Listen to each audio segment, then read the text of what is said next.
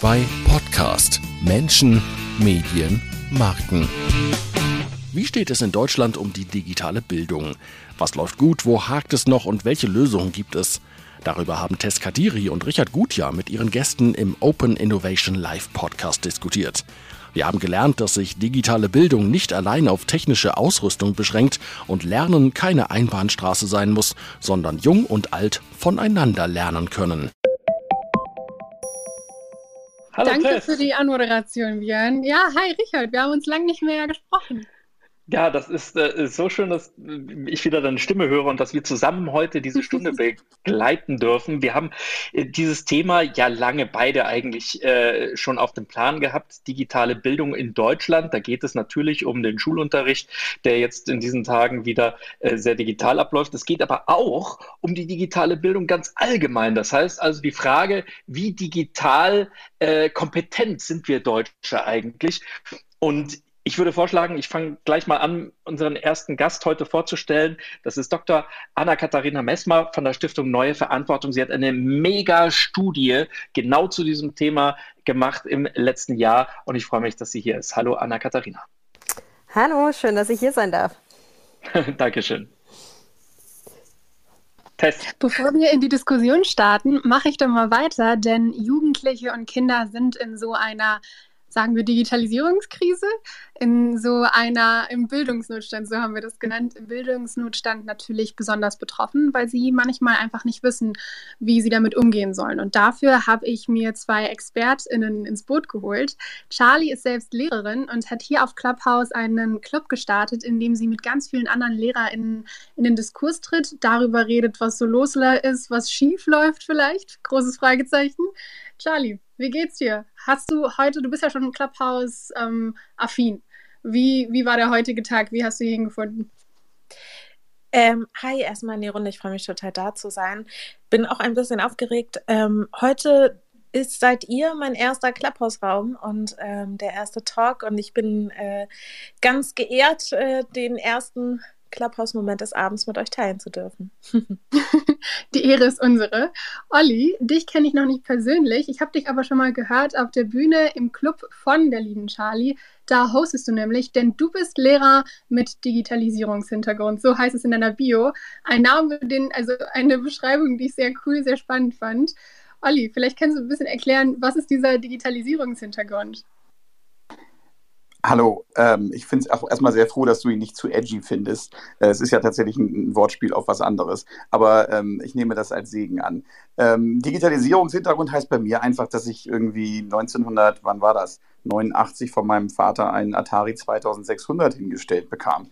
Und äh, anstatt den Atari 2600 einfach nur äh, damit zu spielen, habe ich drumherum eine Bude gebaut, äh, und die Sterne, die in Pixelform mir entgegenrasten, äh, waren dann mein Ausblick ins Weltall. Und ähm, eigentlich hat sich das so in meinem Leben fortgesetzt, dass ich ähm, einfach so digitale Hilfsmittel ähm, ja, äh, nicht immer nur für das benutzt habe, wo man das benutzen sollte. Also zum Beispiel, ach, meine ersten Musikproduktionen waren mit einem Techno-Programm, aber ich habe nie Techno produziert. Also ähm, von daher, daher kommt der Digitalisierungshintergrund. Ich habe es irgendwie immer da gehabt und ich bin immer sehr offen für alles Neue gewesen, ähm, sehr angstfrei und das ähm, deswegen äh, hab, hat sich das irgendwie so entwickelt, dass ich so da äh, mich so, mir so ein kleines Expertenwissen angeeignet habe. Olli, Charlie, Tess und alle, die uns heute Abend zuhören. Bevor wir in die Diskussion einsteigen, lasst uns doch nochmal von der Anna-Katharina kurz erzählen, wie denn so der Bildungsstand in Deutschland aktuell gerade ist. Ich habe schon eingangs gesagt, es gibt eine phänomenale Studie und da kann man sogar noch mitmachen, und zwar ein Test, wie digital kompetent sind wir und vor allem wie viel, wie nachrichtenkompetent sind wir eigentlich. Und da kann man so richtig schön 24 oder, äh, Fragen, glaube ich, durchklicken oder so ein paar mehr und, und, und, und Punkte sammeln. Und ähm, äh, Anna-Katharina, äh, so richtig gut haben die Deutschen bei deinem Test nicht abgeschnitten. Kannst du uns kurz nochmal sagen, was war so das Ergebnis nach, nach diesem Test? Ja, genau. Also mache ich gerne. Ähm, für mich ist das immer eine Herausforderung, mit so vielen Ergebnissen auf 60 Sekunden zu kommen, aber ich werde es schaffen. Was wir gemacht haben, ist, wir haben in der deutschen Bevölkerung ab 18 Jahren mit Internetanschluss, also wir lassen quasi Kinder und Jugendliche raus. Für die haben wir einen Test aufgesetzt, um herauszufinden, wie nachrichtenkompetent sind sie.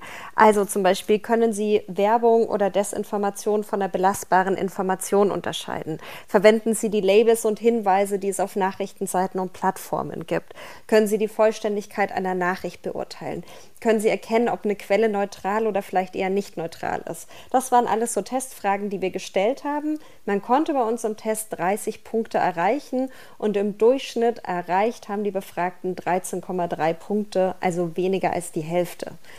Und insgesamt, wenn man sich das so nach Kompetenzgruppen anschaut, dann sieht man halt, es sind nur 22 Prozent warten, also hatten sehr hohe oder eher hohe Ergebnisse in unserem Test. Und das fand ich dann doch, ähm, es hat mich ehrlicherweise auch ein bisschen überrascht. Kannst du uns kurz sagen, wer sind so die Spitzenreiter? Also jeder fünfte ungefähr hat den Test einigermaßen gut bestanden. Und wer sind so die Schlusslichter? Kann man das so an der Demografie so ein bisschen festmachen? Ja, es gibt äh, verschiedene demografische Hinweise. Tatsächlich sind Frauen signifikant etwas schlechter als Männer. Wir sehen auch, dass äh, die digitale Nachrichtenkompetenz mit dem Alter abnimmt. Wir sehen eine sehr, sehr starke Unterschiede nach Bildungsniveau, also nach formalem Schulbildungsniveau. Und vielleicht können wir da gleich auch noch mal ein bisschen drüber sprechen. Wir sehen, dass insbesondere Menschen, die einen Hauptschulabschluss oder einen vergleichbaren Schulabschluss gemacht haben, besonders schlecht abschneiden. Und äh, dann gibt es noch so andere Faktoren, wie zum Beispiel, ob man ein hohes Vertrauen in die Demokratie hat. Solche Menschen haben auch eher höhere Werte ähm, und äh, gibt dann auch noch manchmal, kann man sich die Ergebnisse auch nach Parteipräferenz zum Beispiel anschauen, da gibt es auch noch mal Unterschiede. Du hast gesagt, gerade die Älteren äh, sind äh, weniger kompetent im Netz jetzt sagen mal alle irgendwie, wir brauchen mehr Medienkompetenz in den Schulen. Aber wenn, wenn, wenn, wenn ich deine Studie so angucke und die Ergebnisse betrachte, dann brauchen wir eher mehr Medienkompetenz, wie soll man sagen, nicht in den Altersheimen, das ist ein bisschen gemein, aber vielleicht in den Volkshochschulen, vielleicht also bei den, die nicht mehr die Schulbank drücken. Ja, total. Das ist irgendwie das, was ich immer versuche mit auf den Weg zu geben, weil ich werde eben ganz viel danach gefragt, so, ja, was bedeutet das jetzt für die Lehrpläne?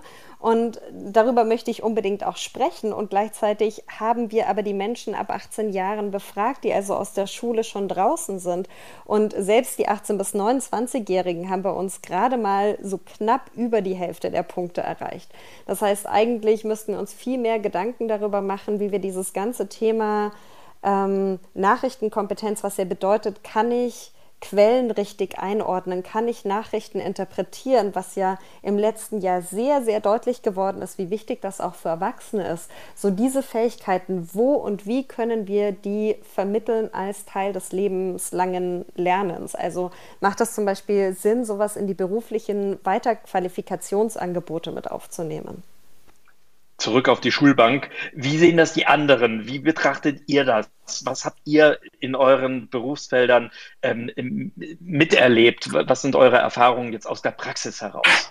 Gerne zuerst von dir, Charlie, weil ich es sehr spannend finde zu hören, wie das in der Grundschule so ist. Also hast du das Gefühl, dass die jungen Kids bis zur vierten Klasse wissen, wie die mit dem Internet umgehen müssen, wie die zum Beispiel Informationen einsortieren müssen auf TikTok?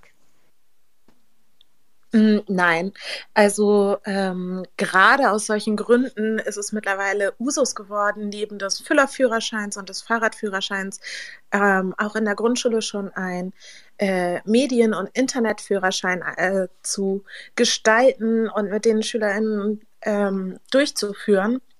Allerdings muss man auch ganz klar sagen, es ist auch jedes Mal für mich und äh, ich bin noch relativ jung, ähm, 28 und bin auch noch selber nicht so lange aus dem Studium raus. Ähm, das zu wuppen. Denn ähm, auch für mich äh, geht es jedes Jahr darum, mich mit neuen äh, Medienkompetenzen auseinanderzusetzen und ähm, neue Plattformen kennenzulernen, ähm, festzustellen, äh, SchülerInnen in Klassenstufe 4 treiben sich auf Plattformen mit TikTok und Instagram rum. Ähm, Eltern dulden das, äh, die Plattform an sich selber aber nicht. Ähm, wie vermittle ich dann jetzt den SchülerInnen, ähm, dass ich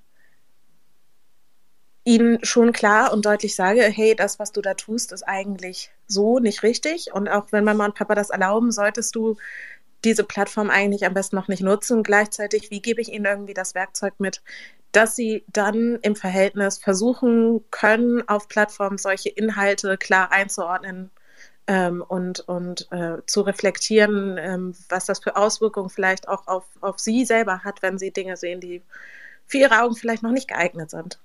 Du hast gesagt, wie gibt man den Eltern das Werkzeug mit? Wie gibt man denn euch, den LehrerInnen, das Werkzeug mit? Habt ihr da konkrete Anweisungen? Seid ihr ausgebildet, auch für den digitalen Unterricht?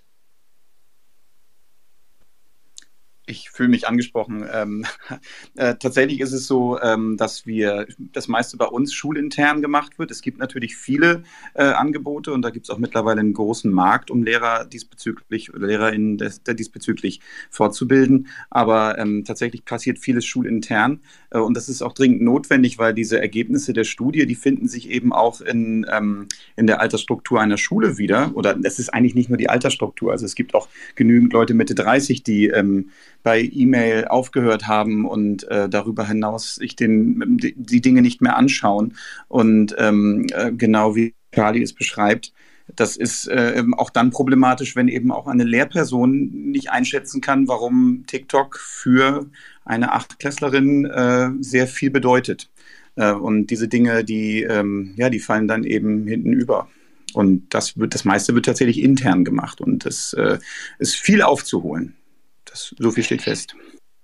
Kriegt ihr vom Kultusministerium in irgendeiner Art und Weise da eine Hilfestellung? Gibt es nach, also Schulungen auch, auch für LehrerInnen, die äh, mit diesen digitalen Themen ja mehr oder weniger so im Do-it-yourself-Verfahren gerade kämpfen? Ja, gibt es, aber ähm, du ahnst es, äh, ähm, wer da Berührungsängste hat, äh, wird diese Schulungen nicht unbedingt äh, in Angriff nehmen. Und ähm, also ich, ich arbeite selber dann auch mit Kolleginnen zusammen, die, ähm, die wirklich auch Angst haben, sich zu outen, dass sie zu wenig in dem Bereich wissen. Und die freuen sich dann sehr, wenn man sich 45 Minuten in einer Freistunde mit ihnen hinsetzt und äh, das wirklich so äh, eins zu eins mal erklärt, was man da machen kann und wie das alles funktioniert. Weil tatsächlich ist da, sind da auch große Ängste. Und wie gesagt, Schule ist immer auch ein, ein Abbild, äh, ein verkleinertes Abbild der Gesellschaft. Und deswegen ist, kann ich das, was in der, in der Studie jetzt beschrieben wurde, ähm, kann ich da wirklich nur unterstreichen. Natürlich mit einer ganz anderen Auswirkung, weil wir ja junge Menschen vor uns haben, die eine zeitgemäße Bildung brauchen. Frage, wie erklärt ihr euch denn das eigentlich? Alle PolitikerInnen, ähm, äh, überall in, in, in den äh, äh, Hörsälen, wollte ich sagen, im Parlament und, und in Bierzelten, sagen immer, wir brauchen mehr digitale Bildung, mehr Medienkompetenz. Aber so richtig viel in der Praxis angekommen scheint da noch nicht zu sein, habe hab ich den Eindruck. Wie erklärt ihr euch diese, diese, diese Differenz zwischen dem, was die Leute sagen und dem, was nachher dann auch wirklich umgesetzt wird? Woran liegt das? Charlie. Ähm, ich würde behaupten, das ist ja ein großer Kreislauf, wie das häufig ist im Leben.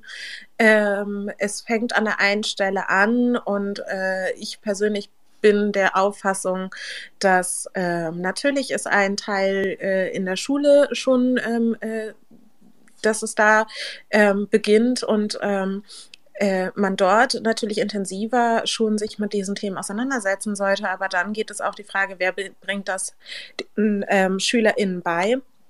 Und ähm, das sollte dann von äh, LehrerInnenstelle kommen. Und äh, ich habe tatsächlich in meinem Studium kaum solche Seminare besucht. Also ich glaube, ich hatte ein Medienseminar und da ging es um das Smartboard an sich und äh, Web 2.0, was ja auch schon mittlerweile wieder irgendwie gar nicht mehr vorhanden ist. Ähm, Uni war selber medienmäßig schlecht ausgestattet. Ähm, ich würde sagen, es äh, kommt dann auch noch zusätzlich, dass einfach das zu beantragen, den äh, Weg dorthin zu machen, ähm, so einfach ist es nicht als Schule. ähm, das wissen die wenigsten. Also es geht nicht direkt ein Antrag zum Land und der wird dann bewilligt oder abgelehnt. Das geht durch mehrere Gremien und ähm, ja, die Hürden muss man dann auch erstmal nehmen. Also ich glaube, es spielt vieles mit rein. Ich würde das total unterstützen. Ich hatte ja Medienpädagogik im Studium und ähm, so, das, das liegt jetzt auch schon ein paar Jahre zurück, aber wir haben in der Medienpädagogik uns vor allem mit Fernsehen beschäftigt Und ähm, so in der aktuellen Allensbach-Studie, die es äh, zur Nachrichtenkompetenz in der Lehrerinnenbildung gibt, zeigt sich halt auch relativ deutlich, dass Lehrerinnen vor allem mit Materialien zu Zeitungen und Ähnlichem ausgestattet werden. Und also da könnt ihr mir, Charlie und Olli, auch gerne widersprechen, wenn ich da jetzt ähm, äh, falsche Dinge wiedergebe, aber zumindest ist das so die Studien- und Datenlage. Und die wiederum bezieht sich nur aufs Gymnasium und ich glaube Realschulen, da fallen dann also Hauptschulen und vergleichbare Schulen eben auch wieder hinten runter. Und insgesamt hat das meines Erachtens sehr, sehr viel mit Verantwortungsdiffusion zu tun. Und ich glaube, es äh, kann einfach gar kein Bildungspanel geben, wo nicht einmal das Stichwort Föderalismus fällt. Deswegen droppe ich es jetzt einmal.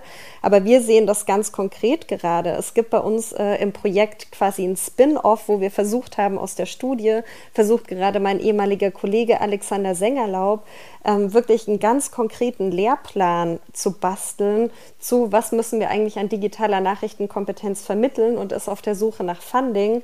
Aber äh, aus dem Bund gäbe es Interesse daran, das zu fördern. Dazu bräuchte man aber auch einen Förderer ähm, auf lokaler Ebene oder, oder ähm, in dem Fall jetzt äh, auf Berliner Ebene. Und es gibt dann niemanden, der dabei springt. Und dann geht das irgendwie um den Digitalpakt Schule. Und irgendwie gibt es, glaube ich, Bemühungen und Interesse. Und dann scheitert es aber an der konkreten Ausführung in der Abstimmung zwischen Bund und Ländern. Ich habe immer so ein bisschen Test also sorry, ja, ich habe gerade überlegt, Föderalismus ist immer so ein Ding, was ein bisschen kritisiert wird, aber auch die ganze Zeit hochgehalten wird, weil irgendwie natürlich wir das brauchen. Also ich zum Beispiel gerade an einem Podcast, wo ich darüber spreche, über so ein konkretes Problem im Bildungsbereich. Und da wird halt immer wieder angesprochen, jedes Land macht es anders, aber es scheint ja überall ein Problem zu geben im Bereich Bildung, vor allem wenn es um Digitalisierung geht. Hast du das Gefühl, zum Beispiel, also Charlie oder Olli, dass es wirklich der Föderalismus ist, an dem es scheitert? Oder würdet ihr sagen, da gibt es eine konkrete Sache, die man verändern und verbessern kann und dann, dann läuft das auch ein bisschen besser? Also da ich ja, ähm, wie du gesagt hast, äh, dieses Clubhaus-Lehrerzimmer ähm, zusammen mit dem lieben Nico und äh, ähm, mit der lieben Rike, die auch in den Speakers sind, äh, followed by the Speakers, hi übrigens, ähm, moderieren darf, reden wir ja tatsächlich mit ganz vielen Leuten aus ganz Deutschland und es sieht nicht so aus, als wäre der Föderalismus das Problem für den äh, digitalen Bildungsnotstand. Nein, auf gar keinen Fall. Das ist überall gleichmäßig ausgeprägt äh, mit sagen wir mal, mit Facetten. Es gibt, ähm, es gibt Orte, wo es einfacher scheint, äh, ähm, Funding zu bekommen, äh, wo es einfacher, wo die Lehrer jetzt vielleicht schon ihre Dienstgeräte haben, aber ähm, das, das scheint damit wirklich nicht wirklich was zu tun zu haben. Ähm, was äh, dabei könnte es so einfach sein. Es, es braucht ja tatsächlich nicht viel, wenn man äh, ein motiviertes Kollegium hat, äh, und Menschen, die äh, für Neues offen sind. Und wenn man diese Voraussetzung hat, dann, dann braucht es gar nicht mehr so viel, um äh, eine vernünftige Digitalität in Schulen herzustellen. Und das wirklich auch völlig unabhängig vom Bundesland. Was ich nicht so ganz verstehe, das Problem ist ja schon lange bekannt, ja. Also das ist seit Jahren ist das äh, diskutiert und es gab ja dann auch irgendwann mal mit einem Jahr Verzögerung, aber immerhin äh, dann diesen digitalen Bildungs Pakt. Da sind dann, ich glaube, so fünf, sechs Milliarden oder so etwas dann freigemacht worden, nachdem das nochmal ein Jahr irgendwie eine, eine, Ehrenrunde gedreht hat, weil sich die Bildungsfürsten äh, in den einzelnen Bundesländern da nicht einig geworden sind. Aber jetzt gibt es den seit über einem Jahr. Und das Geld ist immer noch nicht abgerufen worden. Also von den fünf bis sechs Milliarden, die da freigemacht worden sind, sind gerade mal weiß ich nicht, 15 Millionen oder so etwas überhaupt von den Schulen abgerufen worden. Könnt ihr euch das erklären, woran das liegt? Ja, also äh, ich habe das ja schon angedeutet, äh, so einfach das Geld abzurufen ist es gar nicht als Schule. Ähm, bevor dieser ganze Prozess irgendwie anläuft, muss man als Schule selbst sich ein Medienkonzept überlegen. Das heißt, es müssen sich die ähm, Schulleitungen mit den KollegInnen zusammensetzen und äh, ja, überlegen, hey, welche Konzepte, welche äh, Medienkompetenzen können wir hier überhaupt vermitteln? Ähm, haben wir die Möglichkeit, hier an einen äh, schnellen Internetanschluss zu kommen? Wie lange würde es dauern, einen hierher zu verlegen? Wäre der Aufwand nicht zu groß? Ähm, ist die Schule überhaupt ausgestattet, um das hier überhaupt alles äh, zu wuppen? Ähm, äh, wer kümmert sich darum? Also wer ist derjenige, der nachher dann für die äh, ganze Wartung der Gerätschaften, den, das äh, Einrichten der Gerätschaften zuständig ist? Ähm, all das muss vorher in einem Konzept festgehalten werden, schriftlich, bevor dieses Konzept dann zusätzlich mit den, okay, daraus äh, entspringenden ähm, Sachen, äh, die man dann beispielsweise jetzt so einer äh, Smartboard oder einer ähm, ich, ich weiß gerade gar nicht mehr, wie die heißen, diese Brillen, die man aufsetzen kann, mit denen man dann ähm, äh, ja irgendwie ähm, gefühlt äh, sich in andere Welten beamen kann. VR-Brillen. Ja, genau, VR-Brillen, danke sehr. Ähm, mit, äh, dass man sowas für die Schule beantragen möchte, ähm, das ganze Konzept plus diese ähm, äh, ja, Aufstellung der Finanzen, das würde das kosten, wir bräuchten so und so viele davon, geht dann erstmal an den Schulträger. Je nach Schule ist der Schulträger ähm, staatlich oder privat. Und der Schulträger entscheidet dann vorab schon, ob er oder äh, also er als der Schulträger möchte, dass dieses Konzept an das jeweilige Bundesland weitergereicht wird. Das Bundesland sagt dann alles klar, äh, hier, das ähm, bewilligen wir, das geht dort auch nochmal durch verschiedene Punkte, das bewilligen wir, das haben wir durchgeregelt äh, und dann wird es erst an sozusagen ans Land rangereicht und gesagt, hey, wir brauchen hier in unserem Bundesland, wir sammeln das, wir brauchen jetzt an der Stelle ähm, so und so viel Geld, äh, um diese ganzen Sachen in Schule umsetzen zu können die Wege dorthin sind, äh, wie wir das in Deutschland ja auch nicht anders kennen, nicht gerade äh, immer schnell bearbeitet. Ich selber ähm, darf, glaube ich, als Beamtin sagen, dass wir ja einen sehr geregelten Arbeitsalltag haben meistens und ähm, nicht immer auf dem schnellsten Wege solche Anträge deswegen durchgehen. Und deswegen ist das Geld nicht noch nicht an den Schulen, nicht an allen. An manchen ist es schon dort würde ich behaupten. Olli, widersprich mir, wenn ich da jetzt was Falsches gesagt habe. Nee, ich habe da ein ganz wunderschönes, konkretes Beispiel dafür. Ähm, die Grundschule, an der mein Sohn ist, die kann äh, nichts Digitales einführen, weil die Stromleitungen dafür nicht genügen. Und man sagt, die Schule wird in vier, fünf Jahren eh abgerissen. Das lohnt sich nicht mehr, das Smartboards hinzustellen und dafür die komplette Stromleitungseinrichtung zu erneuern. Äh, und an der Schule, an der ich selbst unterrichte, haben wir tatsächlich frühzeitig äh, dieses, ähm, dieses, ähm, diesen Plan, diesen äh, digitalen Bildungsplan zusammengeklatscht nach bestem Wissen und Gewissen und haben beantragt. Und da ist es dann der Landkreis, der gesagt hat, okay, ihr könnt euch jetzt hier so Smartboards auswählen. Und wie ich durch die Talks äh, mit den äh, Experten äh, in den letzten Wochen gelernt habe, sind Smartboards auch schon längst nicht mehr das, worüber man spricht, wenn man über digitale Bildung redet. Sag noch mal ganz kurz, was Smartboards sind, nur weil das jetzt schon zweimal gefallen sind. Das ist so wie so eine White, White, Whitewall oder so etwas, wo man dann mit so digitalen Stiften draufschreiben kann, oder wie?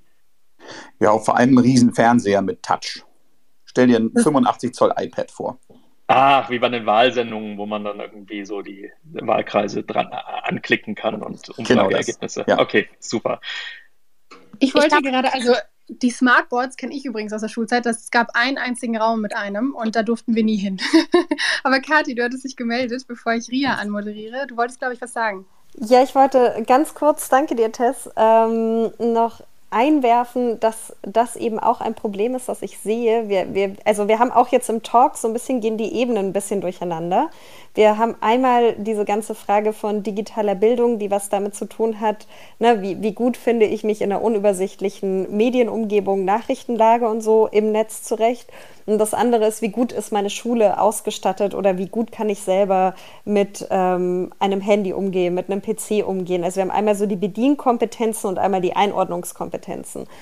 Und das ist eben auch das Problem, das ich sehe in den Debatten über digitale Bildung, dass diese ganze Frage von Umgang mit sozialen Medien, Umgang mit Nachrichten, ähm, wie ordne ich, wie kann ich Desinformation erkennen, dass das sehr oft hinten runterfällt und eben auch beim Digitalpakt Schule relativ unklar geblieben ist, ob das jetzt etwas ist, was davon auch mitgefördert werden soll, dieser Form der Unterricht, oder ob es eben nur darum geht, ähm, keine Ahnung, die Schulen besser digital auszustatten und das führt aber nicht automatisch dazu, dass die SchülerInnen dann en passant von selber irgendwie magisch lernen, wie sie sich dann, keine Ahnung, auf TikTok äh, zurechtfinden und äh, da belastbare Informationen von Desinformation unterscheiden können. Also es sind auch nochmal zwei verschiedene Dinge, über die wir da sprechen. Jein, sorry Tess. Ähm, ich glaube, dass du beschreibst, ist genau der Punkt. Ich glaube, die Politik glaubt, dass sie Digitalisierung an Schulen vorantreibt, indem sie uns mit Geld für für digitale Dinge äh, ja, überschüttet. Voll. Genau, genau. Und, ähm, und, und deswegen, also ich werde auch immer wieder von Politikern gebeten, dazu sozusagen äh, mal zu sagen, was braucht ihr denn, was braucht ihr denn, was sollen wir denn kaufen? Und ich, es ist noch nie so schnell gegangen, für etwas Geld zu bekommen. Wir haben da seit zwölf Jahren einen Container stehen, der mal zur Übergangslösung dahingestellt wurde. Der ist noch da, aber äh, wir sind am Breitband angeschlossen und wir haben in jedem Raum WLAN und das ist alles innerhalb von einem Jahr passiert. Da sind sie sehr schnell, aber das hat ja nichts mit mit digitaler Bildung an sich zu tun. Genau, das ist genau das, was ich meinte, ja. Ich wollte nur fragen, ob ich nochmal äh, zitieren darf, ähm, und zwar äh, vom Digitalpakt Schule vom Bildungsministerium für Forschung ähm, steht ganz klar, was soll mit dem Digitalpakt Schule erreicht werden. Und ähm, ich zitiere daraus, digitale Kompetenz ist deshalb von entscheidender Bedeutung für jeden Einzelne und jede Einzelne, um digitale Medien selbst bestimmt und verantwortungsvoll nutzen zu können und um gute Chancen auf dem Arbeitsmarkt zu haben und für die Gesellschaft, um Demokratie und Wohlstand im 21. Jahrhundert, äh, Jahrhundert zu erhalten. Ich finde, daraus liest sich ja auch schon genau das, was Olli und Katja jetzt gesagt haben, ähm, dass es genau nicht verstanden wird von politischer Seite, dass äh, das nicht alles in einem Topf spielt, sondern dass das unterschiedliche äh, Punkte sind, die angegangen werden müssen. Ja, und ich finde, aus der Studie liest man bei dir, Katja, noch raus, dass an sich die, das Problem nicht nur darin liegt, also darin, dass man diese Kompetenz fördern muss, ähm, Nachrichten besser zu filtern und irgendwie rauszufinden, okay, das muss ich da einordnen, das muss ich da einordnen. Anscheinend hängt es ja auch von Schulformen ab und von den finanziellen Möglichkeiten der Eltern, je nachdem, wo man wohnt, wie sehr man dann gebildet, äh, also wie, welche Möglichkeit man hat zusätzlich dazu, dass es grundlegend nicht darum geht, bei diesem Digitalpakt irgendwie ähm, das grundlegend im Fokus zu fördern. Bevor wir darüber diskutieren, Ria hatte sich schon sehr früh gemeldet und jetzt zur Halbzeit wollte ich sie auch mal hochholen. Ich glaube, sie kennt euch auch, also dich, Charlie und Olli aus dem Elternzimmer, aus dem Lehrerzimmer. Deswegen, hi Ria, was wolltest du uns mitteilen? Hallo, ich grüße euch ganz herzlich. Ähm, ich bin jetzt hier reingestolpert, habe euch eine ganze Weile zugehört und habe dann äh, mir gedacht, vielleicht biete ich euch noch eine gedankliche Sache an, die mir sehr, sehr dolle am Herzen liegt. Und zwar geht es einfach darum, wenn man die Schule oder wenn man in der Schule digitale Bildung gestalten will, dann braucht man auch Menschen dafür, die das können. Wir Lehrer sind, oder sag mal so, gerade im, im Osten Deutschlands ist die Lehrerschaft weit über 45 Jahre im Durchschnitt. Ich bin jetzt 60, ähm, habe viele, viele Dinge computertechnisch von Schülern gelernt, habe mich weitergebildet und habe eine ganze Menge gemacht. Ich weiß aber, dass viele in meinem Alter, äh, beziehungsweise um die 50 herum, ähm, die letzten Jahre damit gar nichts gemacht haben.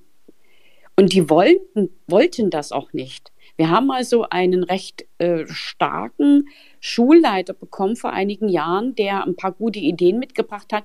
Da haben wir uns mit Händen und Füßen dagegen gewehrt. Und da ging es einfach nur darum, dass wir ähm, eine Plattform einführen, die uns ermöglicht, mit den Kindern auf digitale Art und Weise zusammenzukommen. Wir arbeiten nämlich nicht mit dieser Cloud von dem Plattner Institut, sondern wir arbeiten mit It's Learning. Das ist ein ganz, ganz tolles Programm. Ich habe das selbst auch verflucht. Am Anfang, weil ich gedacht habe, Mensch, wir haben schon eine E-Mail-Adresse, wir machen das doch alles, was soll denn der Unfug? Und erst mit Corona ist mir aufgefallen, welche wertvolle Arbeit wir oder welches wertvolles Programm wir damit in der Hand halten, mit dem wir alles Mögliche machen, sowohl Aufgaben geben als auch Noten geben, uns mit den Schülern unterhalten, uns mit den Eltern unterhalten, äh, über äh, Zoom-Konferenzen dann miteinander kommunizieren, weil wir die Zoom-Konferenzen sozusagen so sperren, dass die nur über It's Learning erreichbar sind. Und wir sind ein, sag mal, eine, eine, die Lehr Lehrerschaft ist eine sehr alte Gruppe von Menschen. Ihr seid diejenigen, die das, die das ganze Feld als jung, junge Leute aufrollen. Ihr seid wesentlich jünger als ich und ihr habt total tolle Ideen. Aber ich stelle immer wieder fest, ich komme äh, aus einer privaten Schule und da kommen immer ganz, ganz viele junge Leute und ich freue mich jedes Mal, wenn ich die sehe. Und freue mich auch von Ihnen zu lernen, wenn Sie aus der Uni kommen und von Ihnen auch die neuen Dinge aufzuschnappen und wie Sie Unterricht gestalten, was Sie alles machen. Aber nach einer gewissen Zeit haben wir Alten mit unseren Erfahrungen die Jungen gedeckelt. Da ist die Energie weg. Und wenn, wenn, wenn das passiert, äh, dann haben wir Alten sozusagen wieder das Sagen und die alten Methoden schwappen wieder hoch und damit haben wir keine Chance, den jungen Leuten das wirklich beizubringen, weil wir es selber gar nicht können. Ich habe es jetzt vielleicht ein bisschen übertrieben, aber das ist mein, mein Bild von der Situation. Und das Spannende, Ria, ist ja, dass Charlie gegen Beginn meinte, sie ist zwar eine von den relativ Jungen, aber trotzdem reicht es ja nicht, weil nach einer Weile fühlt man sich so ein bisschen abgehängt, auch wenn man irgendwie drin ist. Und nicht mal unbedingt, glaube ich, weil die Alten die Motivation rausziehen, sondern weil immer wieder was Neues dazukommt. Aber Kati und Olli, ihr beide hattet euch gemeldet. Vielleicht wollt ihr da direkt drauf reagieren. Ich wollte gerne nachfragen, weil ähm, wir bei uns in den Studiendaten sehen, dass zum Beispiel Menschen, die auch offline mit anderen Menschen, also Freunden, Familie, über Nachrichten sprechen, dass die auch etwas besser abschneiden im Test als Menschen, die das nicht regelmäßig tun.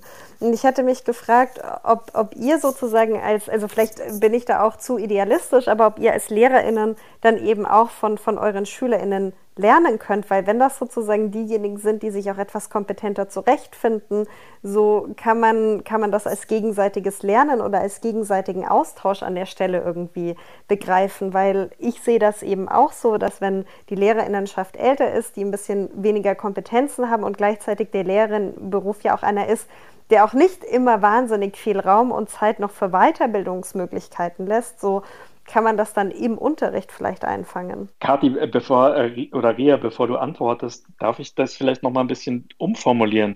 Finde ich einen sehr spannenden Aspekt gerade.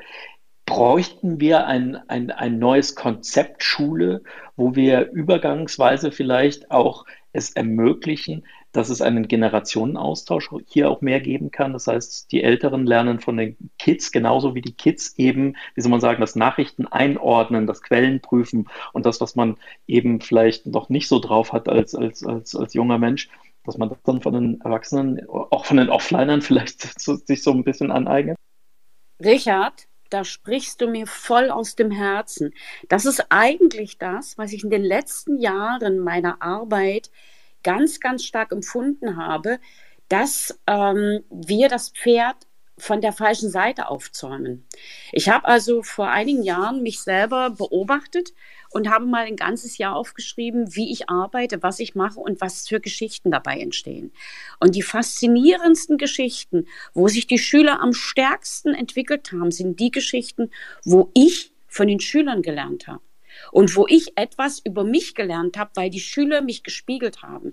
Und das sind ganz geniale, feine Situationen, wo wir als Lehrer aber offen für sein müssen. Aber sag mal, das, das tradierte Bild des Lehrers ist, ich bin der Chef, und ihr macht, was ich sage. Ich biete euch etwas an, das Humboldtsche Bild. Ich biete euch etwas an und ihr nehmt das, was ihr braucht und alles andere klärt ihr alleine zu Hause. Und das ist es aber nicht. Ähm, die Schüler haben mir vor einigen Jahren irgendwann mal gesagt, Frau Nolte, Sie müssen mit den Geschichten, die Sie uns erzählen, geben Sie uns so viel Mut und so viel Ideen mit. Das hat gar nichts mehr mit Mathe zu tun, das hat was mit dem Leben zu tun. Wir lernen von Ihnen fürs Leben. Sie müssen einen Podcast machen. Da habe ich gesagt, was ist ein Podcast? Das ist, viel, das ist zwei Jahre her. Und dann haben die Schüler gesagt, Frau Nolte, da müssen Sie mal reinhören. Das ist total cool. Da können Sie Ihre Geschichten noch viel, viel mehr Leuten nahebringen. Und dann können Sie auch das, was Sie als Lehrer machen, noch anderen Leuten erzählen. Sowas muss raus in die Welt. Und ich habe mich damit beschäftigt und ich bin jetzt gerade dabei. Ich bin jetzt dabei, meinen Podcast vorzubereiten. Und zwar heißt es Mutmach Stories. Äh, und ich versuche da jetzt ein Cover zu machen und bin total geflasht, weil Jugendliche mir diese Inspiration gegeben haben und ich jetzt plötzlich mit der digitalen Welt anfange, mich ganz hochintensiv zu beschäftigen mit LinkedIn und mit äh, Instagram und mit allem, weil ich eben auch jetzt diese Möglichkeit suche, um Follower zu kriegen. Das ist nur ein Beispiel. Und das passiert mir aber immer wieder. Und die Schüler sind dann für mich die besten Lehrer, weil die Schüler auf Augenhöhe von mir an, angenommen werden und dadurch gleichzeitig das Gefühl haben, sie werden ernst genommen und dann von mir mehr lernen. Das ist Nehmen und Geben und da gebe ich dir vollkommen recht. Wir, ich bin der Meinung, wir brauchen eine neue Herangehensweise an das pädagogische Konzept Schule was bei dir super gut funktioniert und das hört sich richtig cool an. Ich bin gespannt auf deinen Podcast. Das scheint ja nicht bei allen zu funktionieren und anscheinend spielt das Alter eine große Rolle. Kannst du dir vorstellen, Ria, vielleicht auch du, Matthias, der gerade hochgekommen ist, oder die anderen Panelistinnen, warum? Also was ist das Hindernis, was diesen Austausch, den Richard angesprochen hatte, nicht fördert und was könnte man für Maßnahmen einsetzen, um die zu beschleunigen, möglich zu machen für ältere ähm, LehrerInnen und Technologien, damit Sie das besser verstehen. Habt ihr da Ideen? Ich denke, also wenn du, wenn du, wenn, also ich diene dem Schüler. Und das ist eine andere Sichtweise. Ich bin nicht der Chef, ich diene dem Schüler, ich diene dem anderen Menschen und dadurch erhalte ich ganz, ganz viel Rückmeldung und auch ganz viel Impulse wieder für mich. Und dadurch, dass ich diene, bekomme ich Mehrwert. Das ist so ein Wechselspiel. Also für mich ist es so, ich habe über den Tellerrand Schule geguckt und habe mich in der Wirtschaft umgeguckt, äh, was in der Wirtschaft, vor allen Dingen auch im amerikanischen Raum, ähm, an neuen Ideen aufploppt von intelligent führen oder äh, kommunikativ führen. Da gibt es dieses wunderbare Buch, äh, der der Go-Giver. Ich weiß nicht, ob ihr das kennt. Da gibt es die fünf Prinzipien des galaktischen oder stratosphärischen Erfolges. Nach diesen Prinzipien arbeite ich in der Schule und gleichzeitig arbeite ich mit dem mit der Transaktionsanalyse von Robert Byrne oder Byrne, wie der heißt, keine Ahnung. Und ich habe das aber erst viel viel später alles gelernt. Und ich ich ich habe eine andere Sichtweise auf den Schüler und auf den Menschen. Und ich versuche mich da hineinzusetzen oder hineinzuversetzen und äh, versuche das auch aus psychologischer Sicht zu machen. Also da gehört ganz viel Psychologie dazu und ich weiß auch, dass auch heute noch in den Universitäten, wenn die Lehrer, angehenden Lehrer äh, in Universitäten studieren, dass da Psychologie irgendwo unter ferner Liefen zum großen Teil läuft. Und das ist so wichtig. Ich habe mal einen Schüler gehabt, der hat einen Zettel vollgeschmiert mit irgendwelchen seltsamen Worten in der Mathearbeit. Und dann habe ich festgestellt, dass der ganz, ganz viele Gedankenblitze hat und die Gedankenblitze, die musste der aufschreiben, sonst hätte ihm das Hirn geplatzt oder er hätte äh, Tourette-mäßig irgendwelchen Mist rausgeschrien.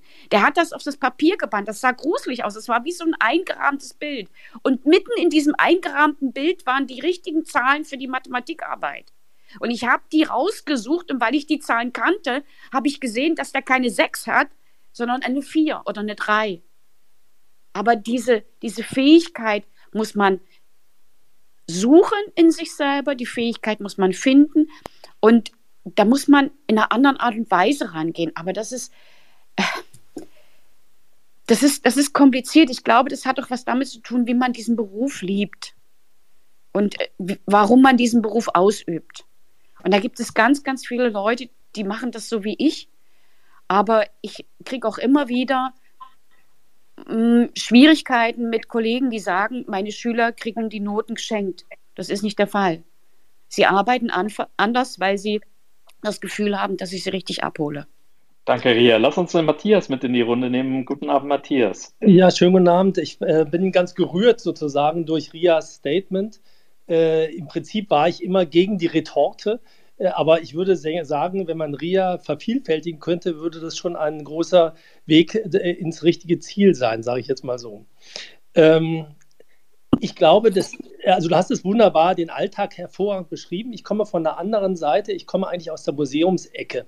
Und da ist natürlich Schule auch immer ein, ein Sehnsuchtsort, weil da die Schüler sitzen und die Schülerinnen und die man doch wunderbar mit historischen oder natürlichen oder was auch immer äh, äh, Konzepten in Verbindung bringen kann. Und wir vom Museum aus haben auch totale Schwierigkeiten, Schule zu erreichen. Und das hat letztendlich damit zu tun, dass zwar die Schüler und Schülerinnen in einer Klasse sitzen, aber die Lehrerinnen sind Einzelkämpfer. Und genauso wie die Ria an ihrer Schule ja offensichtlich auch eine mehr oder weniger Einzelkämpferin ist, bekommt man eben, also ich rede jetzt von Vor-Corona-Zeiten, jetzt ist es sicherlich ein bisschen anders schon geworden, aber man bekam einfach keinen Kontakt, wenn man nicht einen persönlichen Kontakt zu einem entsprechenden Lehrkörper im wahrsten Sinne des Wortes hatte, dann bekam ein Museum keinen Kontakt in die Schule hinein. Und ich glaube, das Entscheidende ist tatsächlich diese Verflüssigung. Also nicht nur, dass die Lehrerinnen von den Schülerinnen lernen, sondern dass die Lehrerinnen im, äh, im Lehrerzimmer auch eben untereinander voneinander Offenheit, also dass sie sich gegenseitig in die Konzepte schauen dürfen. Aber im Prinzip ist es ja so, wenn sie ihre Staatsexamen gemacht haben und die Prüfung abgelegt haben, können sie eigentlich machen, was sie wollen. Also wie ein Staatsanwalt. Und äh, diese Verflüssigung, ich glaube, der Strukturen ist das eine. Und ich will auch gerne nochmal auf was anderes zugreifen, also dieses Thema Digitalisierung. Eigentlich müsste es eine Hybridisierung heißen. Also das heißt, wir müssen ja das Analoge und das Digitale miteinander denken. Es geht nicht darum, einfach nur die analogen Dinge ins Digitale zu übersetzen oder ähm, zu zu digitalisieren und dann wird das schon, das kam, klang ja an der einen oder anderen Stelle auch schon, sondern wir müssen, wir müssen diesen digitalen Raum, ich sage es jetzt mal mit einem Museumswort, auch authentisch kuratieren. Also keiner von uns weiß doch, was alles im Digitalen möglich ist. Und das ist auch nicht schlimm. Wir sind hier an der Schwelle dazu erst. Aber wir müssen uns diese Zeit nehmen und auch, da ist Schule auch ein tolles Experimentierfeld, diese Digitalität, wirklich diese digitale Szenografie dieses Raumes überhaupt zu entwickeln. Dieses Stichwort von Hybridunterricht oder Hybridisierung unserer Gesellschaft oder auch Bildung, dazu fällt mir ein, äh, wenn ich ein, privat, ein bisschen was Privates hier erzählen kann. Ähm, ich habe zweimal Kinder äh, gehabt, und zwar einmal eine äh, inzwischen schon erwachsene Tochter, die ist hier ganz normal den preußischen Unterricht in Deutschland ähm, äh, hat sie hinter sich gebracht. Und meine äh, noch jungen Kinder, die gehen in Israel zur Schule. Und der Stundenplan, den die dort an der öffentlichen Schule haben, der hat mich richtig umgehauen. Erste Klasse, erste Stunde ist erstmal Hebräisch, so wie bei uns in Deutsch. Also, und dann gibt es Mathe, genauso wie bei uns. Aber dann gibt es eben so Schulfächer wie eben iPad-Unterricht, Schach für logisches Denken, aber danach auch so Schulfächer wie Yoga, zum, zum, zum, und, und ein, ein Schulfach, das hat mich total umgehauen und das ist wirklich an öffentlichen Schulen, das ist keine Privat- oder Montessori-Schule, Gefühle. Gefühle ist dort ein Unterrichtsfach. Und ähm, das fand ich, fand ich klasse. Das heißt, einerseits also noch technischer und noch selbstverständlich. Die erste Klasse Grundschule, ne? iPad-Unterricht.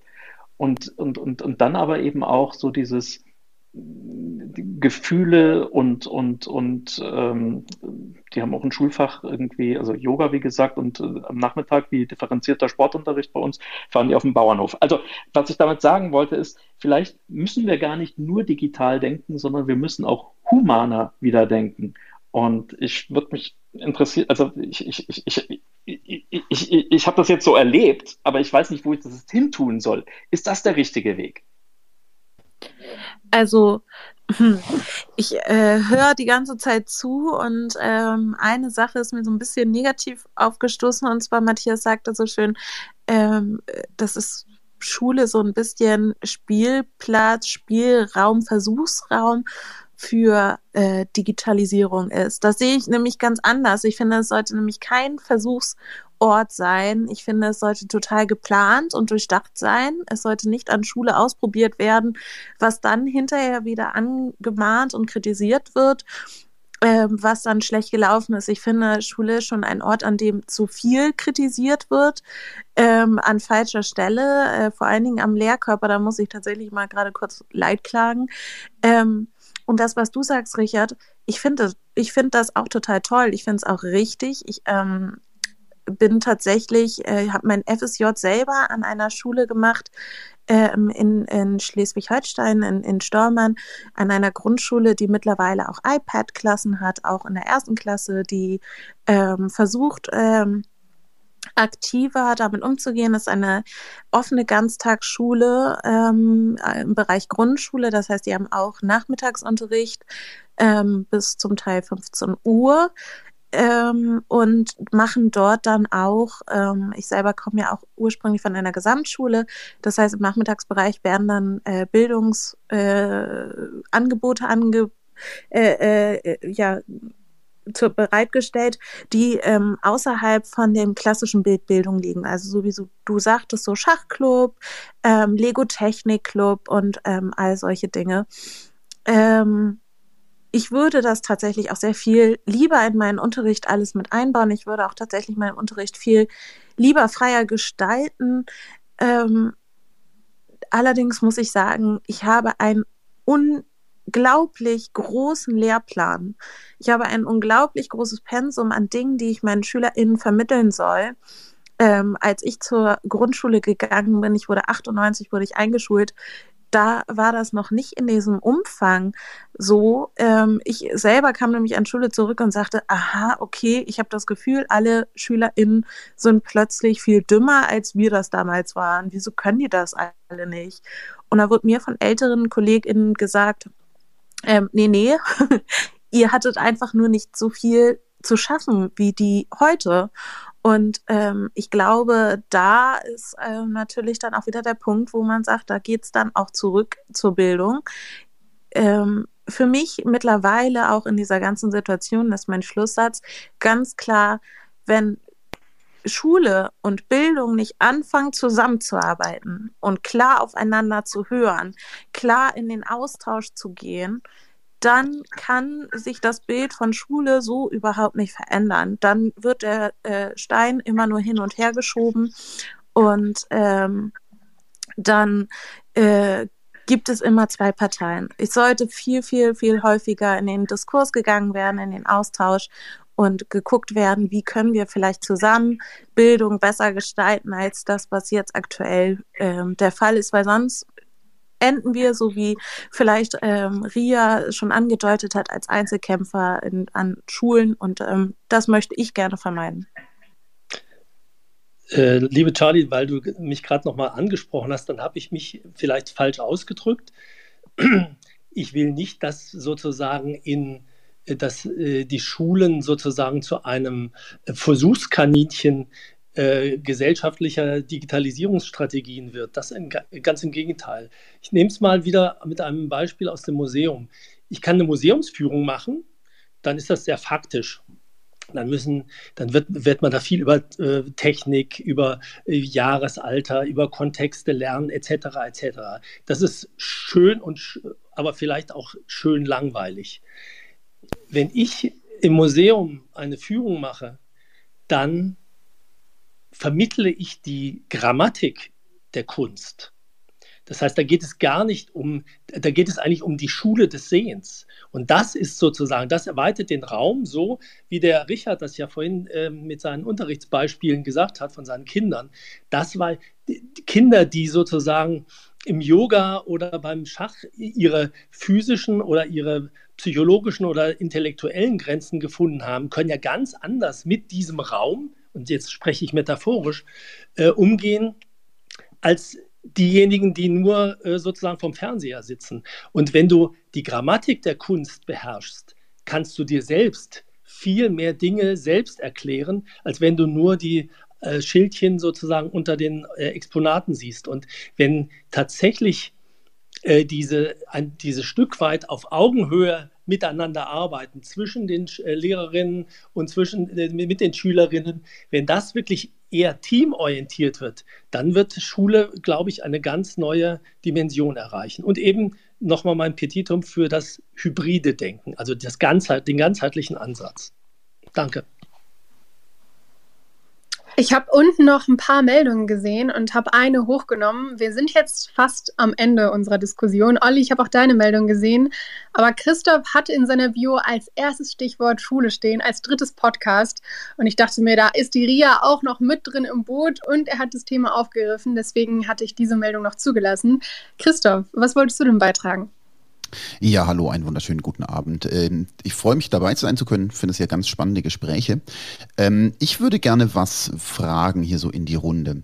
Und zwar die Überschrift äh, hat, ist ja so ein Fragezeichen dran. Digitaler Bildungsnotstand in Deutschland, Fragezeichen, Ausrufezeichen. Ähm, tatsächlich möchte ich das genau in den Raum stellen. Also ich bin selbst Lehrer äh, ist auch schon seit ein paar Jahren. Und ich sehe auch, man könnte da mehr tun, frage mich aber schon, wie schlecht machen das denn die Schulen oder die Bildung eigentlich? Ich habe jetzt nicht den Eindruck, dass wir viele Mit-20er haben, die total aufgeschmissen sind mit moderner Technik und mit digitalen Medien. Oder ähm, auch wenn ich mal so jetzt in die äh, ähm, Corona-Verschwörungstheoretiker-Ecke gucke, das ist jetzt nicht so, als wären das irgendwie alles junge Leute, die einfach damit überfordert sind. Ähm, und deswegen habe ich irgendwie so das Gefühl, so schlecht scheint das ja gar nicht zu laufen. In den letzten 15 Jahren, äh, würde ich mal sagen, haben wir irgendwie wohl was erreicht. Ob wir das als Schule erreicht haben oder ob die, die da Sachen woanders herbekommen sind. Aber ich frage eben trotzdem gerne in die Runde, seht ihr da wirklich so ein großes Problem und so einen großen Handlungsbedarf? Äh, übersehe ich hier etwas? Ich, ich würde direkt reinspringen, weil, weil ich mich mit der Frage ja tatsächlich eben das letzte Jahr beschäftigt habe.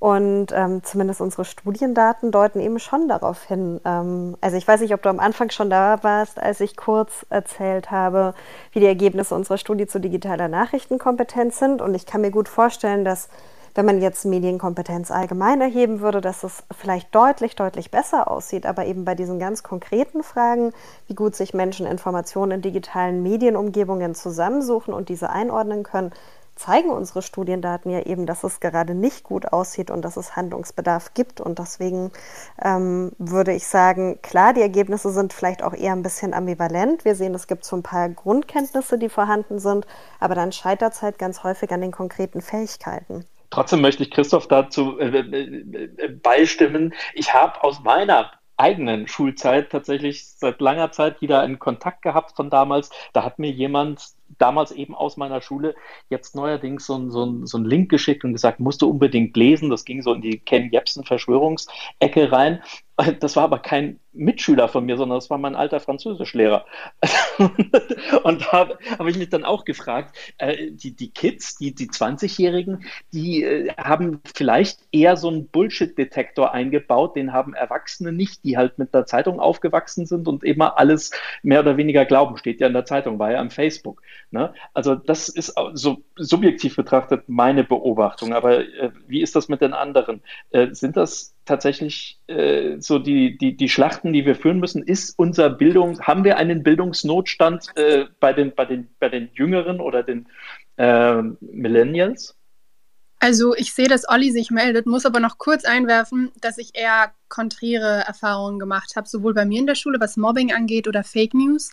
Da wurde ganz viel verbreitet über WhatsApp oder Instagram und da sind auch ganz schlimme Sachen passiert, wo ich das Gefühl habe, dass eine Sensibilisierung im Unterricht, bei, bei uns wurden soziale Medien noch nie angesprochen. Und ich habe vor zwei Jahren mein Abi gemacht, also ist jetzt nicht lange her. Es wurde noch nie thematisiert. Wir haben noch nie darüber gesprochen, wie man Fake News spotten kann.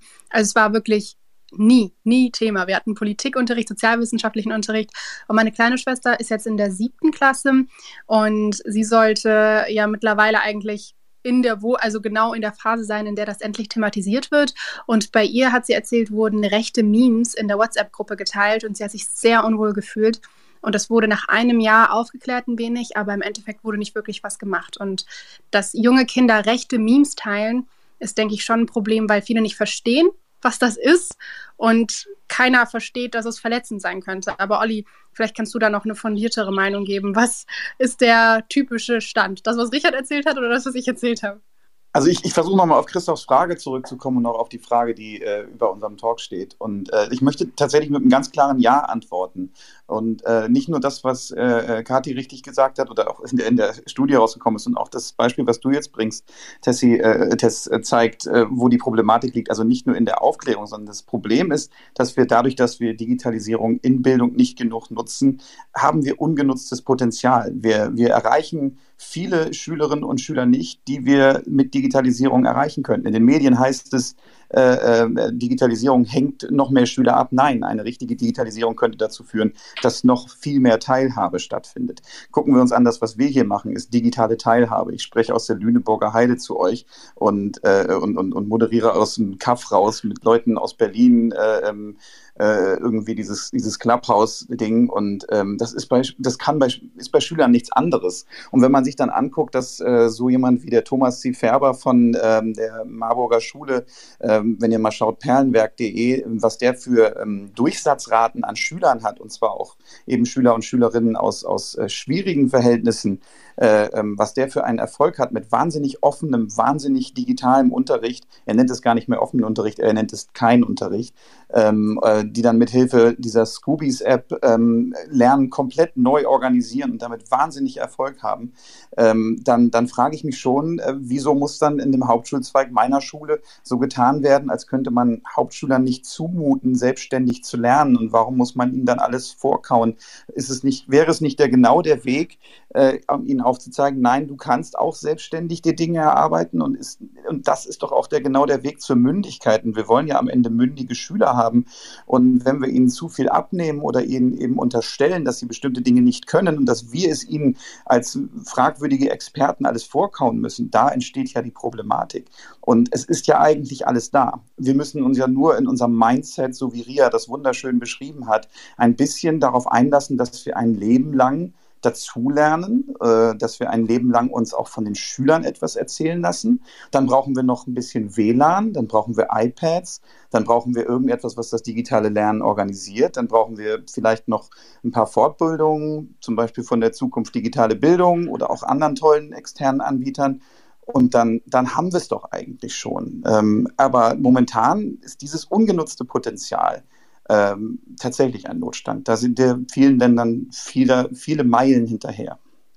Olli, das klang schon wie ein wunderbares Statement. Ich sehe schon im ganzen Raum flackern, also die Mikrofone auf und ab. Das heißt also viel Zuspruch. Lasst uns doch mit Blick auf die Uhr, weil wir wollen immer pünktlich fertig sein hier mit dem Podcast, ähm, doch gleich die entsprechende Schlussrunde einleiten und läuten. Ähm, Kathi, mach du doch gleich weiter. Was ist dein Plädoyer, ähm, kurz und knackig, so als Resümee? Was würdest du Politikern sagen, was jetzt getan werden muss? Also was getan werden muss, ist erstens wirklich ähm, digitale Bildung im Sinne von dem, was wir auch besprochen haben, Einordnung von Desinformation systematisch in die Lehrpläne mit aufzunehmen, auch dafür zu sorgen, dass die Lehrerinnen dafür die nötige Bildung äh, an den Universitäten erhalten. Ähm, das Zweite ist, und das, ich weiß, es ging heute viel um Schule, ist aber für mich wirklich der Punkt, dass wir nochmal darüber sprechen müssen, wie wir digitale Bildungsangebote gerade auch in dem Bereich für Erwachsene schaffen. Und das Dritte fand ich wirklich sehr schön, dass wir darüber gesprochen haben heute. Ähm, das ist kein Appell vielleicht an die PolitikerInnen zu sagen, okay, wir versuchen das als gegenseitiges Lernen zwischen jüngeren Menschen und älteren Menschen zu begreifen. Charlie, was hast du heute mitgenommen? Was ist dein Appell an die PolitikerInnen? Ja, ähm, mein Appell schließt sich dem von Kati eigentlich an. Zusätzlich würde ich gerne einen Appell unterstützend ihrer Studie ähm, vielleicht auch an Medienschaffende ähm, rausgeben. Und zwar das, was Matthias ja schon sagte, manchmal kommt man schlecht an Schule äh, ran und, und kommt da in den äh, Austausch. Ich würde mir wünschen, dass äh, Medienschaffende uns vielleicht auch kontaktieren, uns da Hilfestellungen geben, ähm, die Hand reichen und sagen, hey, wir haben Bock, euch auch dort äh, zusätzlich noch äh, das Werkzeug zu sein, was äh, den SchülerInnen ähm, zeigen kann, wie gehen wir mit Informationen um, wie filtern wir Fake News? Und ähm, dass generell mehr zusammengearbeitet wird ähm, auf allen Ebenen, die hier irgendwie für Bildung zuständig sind und das nicht nur auf Ebene Schule, sondern ähm, in ja, auf, auf Ebene der Politik, auf Ebene der Medienschaffenden und vielleicht sogar auch auf Ebene der Eltern, denn auch die sind ähm, eigentlich an Schule ja mit beteiligt. Ja, wenn ich auf die Uhr gucke, weil Richard es schon meinte und wir eigentlich eine Punktlandung hinlegen wollen, würde ich sagen, dass unsere GästInnen erst äh, ihr Statement vorhin schon abgegeben haben und wir von den PanelistInnen ein letztes Wort gehört haben, das auch reicht. Und es ist 1959. Und mit einer Minute übrig wird das nicht mehr reichen für alle, um noch ein Schlusswort zu sagen. Deswegen würde ich das ganz gerne an dich weitergeben, Björn. Wenn du, Richard, nichts mehr zu sagen hast, ich glaube, wir sind ganz zufrieden mit den Statements unserer PanelistInnen und mit dem Input heute, oder?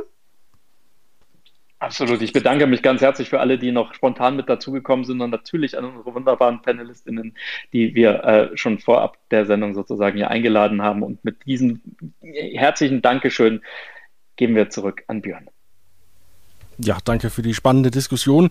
Äh, wir können, glaube ich, festhalten, wenn wir von digitaler Bildung sprechen, dann geht es nicht nur um die technische Ausstattung, sondern genauso auch um die ja, digitalen Kompetenzen, äh, sowohl bei Schülern als auch bei Lehrern. Und was wir, wir glaube ich, auch gelernt haben, der, der Appell, dass auch ja, Lehrerinnen und Lehrer von Schülerinnen und Schülern lernen können, wenn sie offen dafür sind und, und das wollen. Also eine spannende Diskussion. Wer vielleicht erst später eingeschaltet hat und es noch einmal nachhören will, wir haben dieses Gespräch mitgeschnitten, ähm, schneiden es jetzt zusammen und veröffentlichen ver veröffentlichen es heute Abend oder im Laufe der Nacht als Podcast auf turi2.de und bei YouTube einfach morgen früh auf turi2.de schauen.